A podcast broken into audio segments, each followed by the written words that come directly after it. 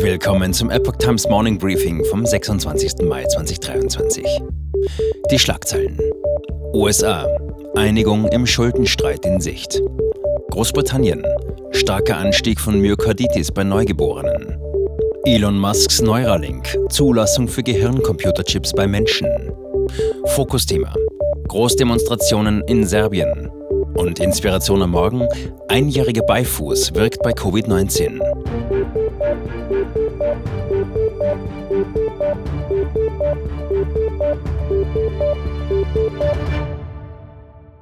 Im Streit um die US-Schuldengrenze zeichnet sich eine mögliche Einigung ab. Die Unterhändler der Demokraten und Republikaner haben laut der New York Times mit der Ausarbeitung eines Gesetzestextes begonnen.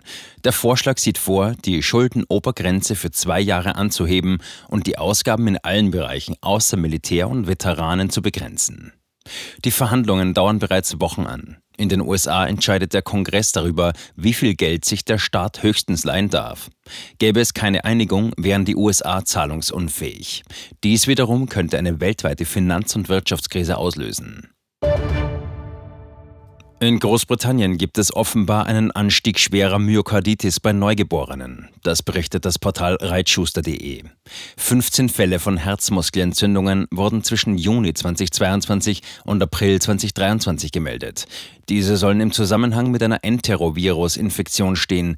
Die Weltgesundheitsorganisation WHO bezeichnete den Anstieg als ungewöhnlich. In den sechs Jahren zuvor waren insgesamt nur zwei solche Fälle bekannt.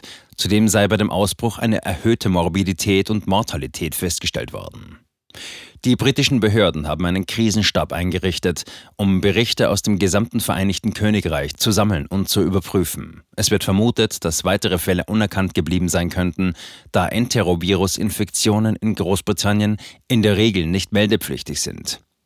Ob ein Zusammenhang der Herzmuskelentzündungen bei Neugeborenen und den Covid-19-Impfstoffen besteht, ist noch unklar. Zum Fokusthema. Kräftemessen in Serbien. Seit den Bluttaten mit insgesamt 18 Todesopfern Anfang Mai demonstrieren Zehntausende Menschen gegen die serbische Regierung und gegen Gewalt in der Gesellschaft. Nun antwortet Präsident Alexander Vucic mit einer Gegendemonstration. Es soll die größte in der Geschichte Serbiens werden, kündigte er die heutige Kundgebung an. Tausende Busse und ganze Züge seien schon reserviert und sollen die Teilnehmer kostenlos nach Belgrad bringen. Parteifunktionäre und Betriebsdirektionen, die der serbischen Fortschrittspartei von Präsident Vucic nahestehen, wurden angewiesen, eine bestimmte Anzahl von Menschen für die Kundgebung zu mobilisieren. Laut dem Mitteldeutschen Rundfunk werden rund 150.000 Teilnehmer erwartet. Auslöser der Massenproteste in Serbien waren zwei aufeinanderfolgende Gewalttaten Anfang Mai. Ein 13-Jähriger erschoss an seiner Schule in Belgrad sieben Mitschüler, den Schulwächter und seine Lehrerin. Nur zwei Tage später beging ein 21-jähriger Mann in verschiedenen Dörfern wahllose Morde.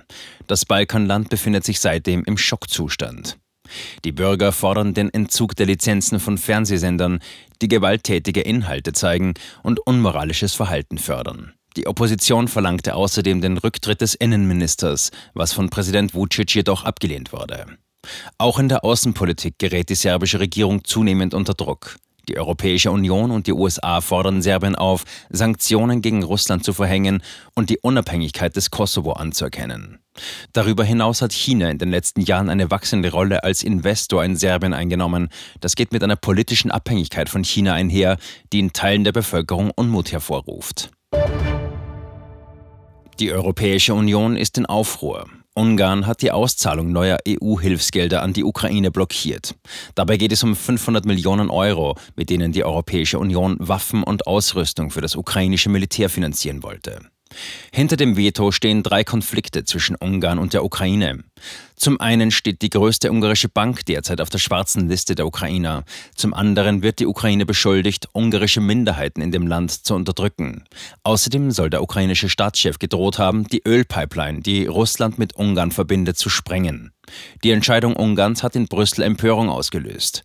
Einige EU-Diplomaten suchen nach Lösungen, während andere glauben, dass Ungarn keinen Platz mehr in der EU hat. Für den 1. Juni ist im Europaparlament eine Abstimmung angesetzt, die darauf zielt, Ungarns turnusmäßige Übernahme der EU-Ratspräsidentschaft 2024 auszusetzen. Die Europäische Kommission hat im Dezember fast 22 Milliarden Euro für Ungarn aus dem EU-Strukturfonds für den Zeitraum von 2021 bis 2027 eingefroren. Zur Begründung hieß es, Budapest erfülle bei der Rechtsstaatlichkeit nicht die Vorgaben der EU. Mehrere Unionspolitiker wollen die Klimaaktivistengruppe Letzte Generation durch den Verfassungsschutz beobachten lassen. Der CDU-Bundestagsabgeordnete Christoph Levries fordert, dass der Verfassungsschutz aktiv gegen eine Organisation vorgehen sollte, die Straftaten plant und begeht, einschließlich Gewaltdelikten und Bedrohungen gegenüber Verfassungsorganen. Der Präsident des Bundesamtes für Verfassungsschutz, Thomas Haldenwang, hatte zuletzt gesagt, dass seine Behörde keine hinreichenden Anhaltspunkte habe, die Gruppe als extremistisch einzuschätzen. In dieser Einschätzung sei er sich mit allen 16 Landesämtern für Verfassungsschutz einig. Die Union stellt diese Entscheidung in Frage. Der CSU-Abgeordnete Alexander Hoffmann argumentierte, dass innerhalb der Gruppe extremistische Ideen diskutiert würden, die auf die Beseitigung der verfassungsgemäßen Ordnung abzielen.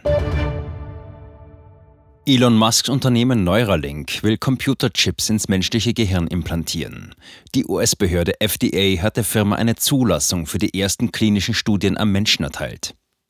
Der Twitter-Chef hatte im Dezember bei einer Vorstellung seines Startups gesagt, dass die von Neuralink hergestellten Implantate es ermöglichen würden, durch Gedanken direkt mit Computern zu kommunizieren. Bislang wurden die etwa münzgroßen Prototypen nur bei Tieren eingepflanzt. Bei der Präsentation von Neuralink wurden Affen gezeigt, die mit Hilfe des Gehirnchips einfache Videospiele spielten oder einen Cursor auf einem Bildschirm bewegten. Neuralink ist nicht das einzige Unternehmen, das an Hirn-Computerschnittstellen arbeitet. Im Juli hatte Konkurrenz Synchron mitgeteilt, als erstes Unternehmen einem US-Patienten einen entsprechenden Chip im Gehirn implantiert zu haben. Der einjährige Beifuß ist eine Heilpflanze mit vielen Einsatzmöglichkeiten. In der traditionellen chinesischen Medizin wird er seit Jahrtausenden zur Behandlung von Malaria, Fieber, viralen und bakteriellen Infektionen sowie Entzündungen eingesetzt. Der amerikanischen Naturheilkundlerin Dr. Jana Schmidt zufolge könnte der einjährige Beifuß mit seinem Wirkstoff Artemisinin eine pflanzliche Alternative zu Ivermectin sein, einem umstrittenen Medikament während der Covid-19-Pandemie. Obwohl viele Ärzte über die Vorteile von Ivermectin berichtet haben, haben weltweite Gesundheitsbehörden dessen Verwendung weitgehend abgeraten. Sowohl Artemisinin als auch Ivermectin besitzen starke antivirale und entzündungshemmende Eigenschaften, die nicht nur bei Covid-19, sondern auch bei anderen Krankheiten ähnlich wirken. Sie verhindern das Eindringen von Viren in Zellen und hemmen die Vermehrung von Viren. Darüber hinaus können sie Viren und infizierte Zellen abtöten. Das war das Epoch Times Morning Briefing mit Alexander Sieber. Die Epoch Times steht für Aufrichtigkeit und Neutralität im Journalismus. Bitte unterstützen Sie unsere Arbeit mit einem Abonnement und empfehlen Sie uns weiter.